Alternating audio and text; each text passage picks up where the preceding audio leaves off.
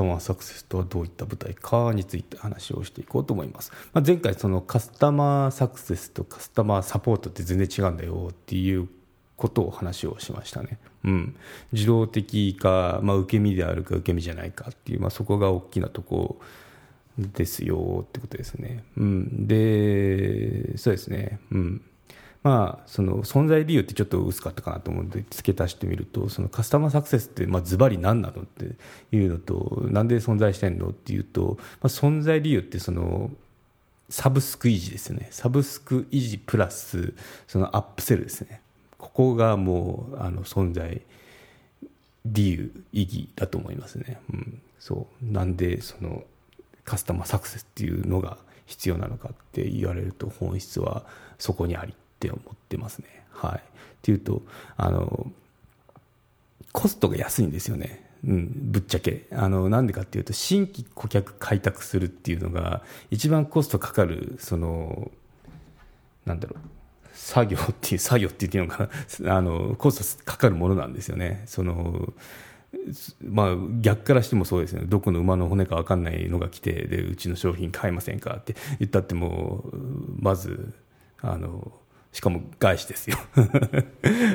そう怪しさ満点じゃないですか。怪しさしかないじゃないですか。でなったらあのそこをこう突破しつつほぐしつつ栄養かけてほぐしつつそのなんだろう契約まで行くっていうプロセスってかなりのコストかかるわけですよね。そう。でそのそうそれよりかあのもう一番いいのが今いるお客に何か売るっていうのが一番いいんですよ。あの安いんですよ、うん、っていうのはもう信頼関係ができてるんであのアプローチしやすいんですよね。これアップセルって言うんですけどあの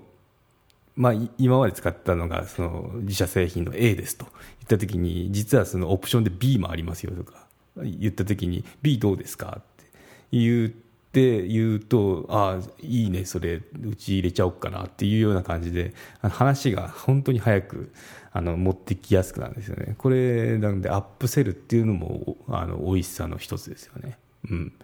そう。あとはもちろんそのサブスク維持っていうのもありなんですけど、まあ、そこはもう前提ですよね前提条件としてそのやっぱその一番金銭的に大きいのはアップセルかなっていうのがありますねうんそうそうな感じでうん、まあとはいえそのじゃあ売り込むぞ売り込むぞっていうような感じでもなく話聞いてると、うん、それ、まあ、しかもそのいろいろ裏技とか教えながらっていうのもあの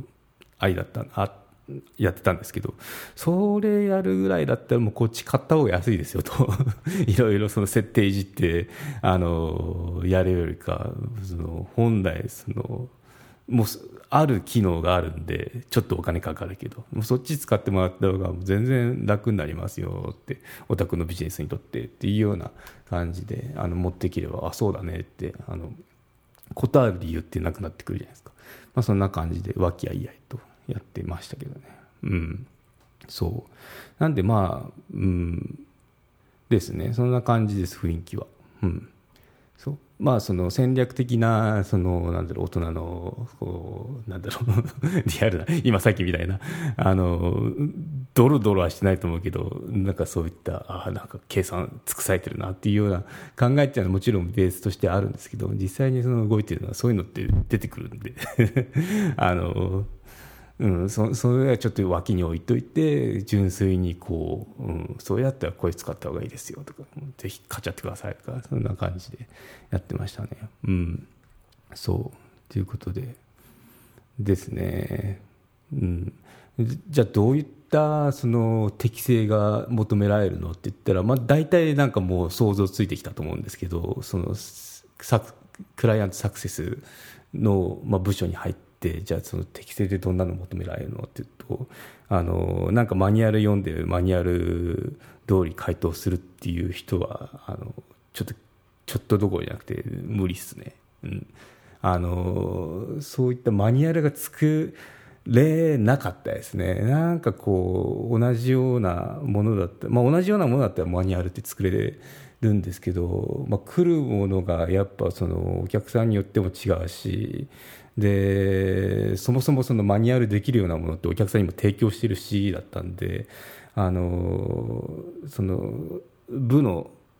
クライアントサクセスっていう部のその取り組みとしてなんかマニュアル化しましょうみたいなのはできなかったですね。うんそううちうちのなんかこういった時はこういったあの回答するといいかもねっていうのは、まあ、ちょっとしたマニュアルはあったけどまああんまりそうですねそれを作ったからといって同じようなものが来るとも限らないしなんて微妙なとこですね、うん、やっぱそのお客さんに寄り添ってなんてどうしてもその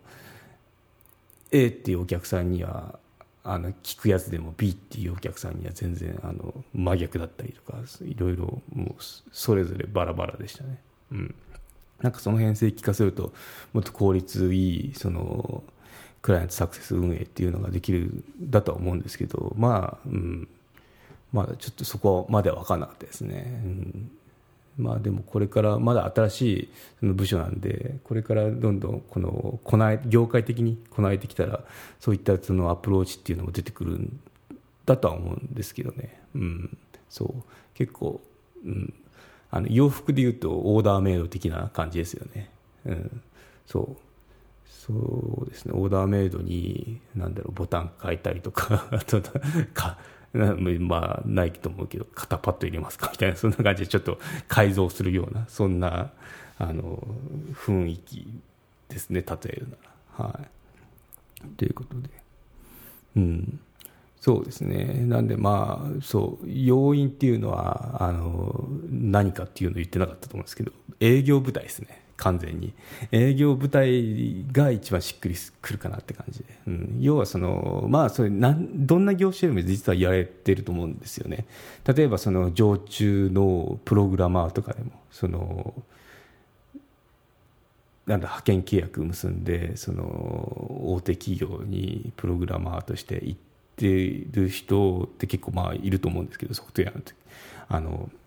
業界っていうのは、まあ、そういった人もよくその会社からやるのはあなたはその会社の看板だからねとか営業だからねっていう、まあ、そうなりますよね。一番その情報っていうのが入ってくるのは何誰かっていうとその現場にいる人なんで。そう。なんでまあその別に営あななんだろう。な何々は営業部隊ですよみたいなことを言う時にまあ、うん、どこでも当てはまるとは思うんですけど、まあ、クライアントサクセスっていうのもその、まあ、適正っていうのは営業部隊営業的なその要素っていうのがあの求められますね、うん。っていうのも、まあ、ちょっと普通の本職の営業とはあの違うのは結構その普通の本職の営業っていろんなこんな機能が将来つきますよとかもはったり聞くと思うんですよ。で最後にその、まあ、目的っていうにしてるのは契約を結ぶことなんでクロージングまでがあの一つのそのミッションだと思うんですよねなんでまあ結構はったりとか あの、まあ、あんまり大げさに言っちゃいろいろ法律上まずいとは思うんですけど、まあ嘘も 嘘も言っちゃいけないしっていうあもちろんその常識の範囲なんですけど、まあ、聞かせられるとしたら結構そのクライアントサクセスって実際に動いてるものなんで、まあ、それが効かないんですよね。あとそのこうだと思いますよっていうようなもわーんってした回答もできないんですよね。もうこうしたら動こう動きますからみたいなことをあの求められるその部署なんでもう実際に動いてる商品なんで。とお客さんから。ってなると結構その商品知識ってその会社の中でも一番詳しかったりするんですよね。そう詳しくないと回らなかったりするんですよね。そう,、うん、そう。いやピンポイントでこうなんだろうここは詳しいここは詳しいみたいなあの人たちって、まあ、その自社製品扱ってるといると思うんですけどまんべんなくあのその詳しくなきゃ回んないっていうような辛さはありますよね。うん、例えばまあソフトウェアだったら DB 周りデータベース周りっていうめっちゃ詳しいエンジニアいますよで今度画面周りとかビジネスフロー周り詳しい人いますよっていうような人がまあ導入チームでしたと。いった時にその後にそのクライアントサポートサクセスクライアントサポじゃないクライアントサクセスにあの移ってきたときにそれらの専門家が持ってる知識をあのなんだろう持ってなきゃ回らないんですよね。なぜかっていうとどんな質問来るか分かんないかっていうようなことで、でもちろんその本当に深掘りしてなんだろうそのシステムのインフラ周りまで行った時に、まあ、その知識もあったんですけどうちのチームって。あのなった時にもちろん聞ける相手ってが誰だって社内に誰に聞けばいいっていうようなことを知っとかなきゃいけないしやっぱ人脈って大事でしたね。うんそうあとまあそのなんでそのまんべんなく知っておかなきゃいけないかっていうとそのお客さんの言ってることがよく分かんなかったりするんですよね。そうあまりにも知識がないとだ最低でもお客さんが何言って何困ってんだぐらいはあの知っておかなきゃいけないっていうそこの教育の大変さっていうのはありましたね。うん大体ソフトウェアだとその私もそうなんですけど、まあ、そのプログラマーとか実際に作ってた人出身なんである程度そのソフトの知識っていうのはあって、まあ、ここって結構あのなんだろう潰しが効くっていうかな鳴らせ鳴らしやすいんですよね。うんそうまあ、そこ前提のあとつけなきゃいけないのがその自分の取り扱っている自社製品のあのビジネスですね。そうあの会計だなのか知的財産なのかいろいろあるじゃないですか。不動産なのかって。そこの知識っていうのが乗っかってくるんででかつ使ってるのはやっぱこの法人相手だったんで専門家が使うものなんですよね。ってなると専門知識なんですよ。あの一般的なそのなんかざっくりこうどこの本でも書いてそうなものだと太刀打ちいかずやっぱやっぱ一歩踏み込んでなんか多分こう資格とかあると思うんですけどその業業界ごとに。業界のその1級2級3級の2級くらいはあの持っとかないとちょっと辛いものがあるような、うん、そんな感じでしたね。うん、そういうことで、うん、結構まあその知識を求められるあのとこでしたね。かつ営業なんで、うん、なんでうん。そうですね。これからなんかこう自分は常に勉強って感じで自分高めたいんだっていうでかつ人と喋るの大好きって人には向くその部署かなって思いますね。はい、まあ、そんな感じで。うん。まあ、今回はちょっとそのクライアントとサクセスとはあのその、まあ、どういった舞台なのっていうのをお話ししましたね。で、まあ、適正要因っていうのは営業部隊ですよっていうことで、うん。まあ、その営業っていうのもその実際にその動いている製品なんでもうお客さんが求めてるのはその答えであって あのそこに対して提案ができるような結構もうあの専門性が高くてで高いなんだろう。専門性が高い知識を持ってないとやっていけないって結構大変じゃ大変なあの部ですよね、うん、広く広く浅く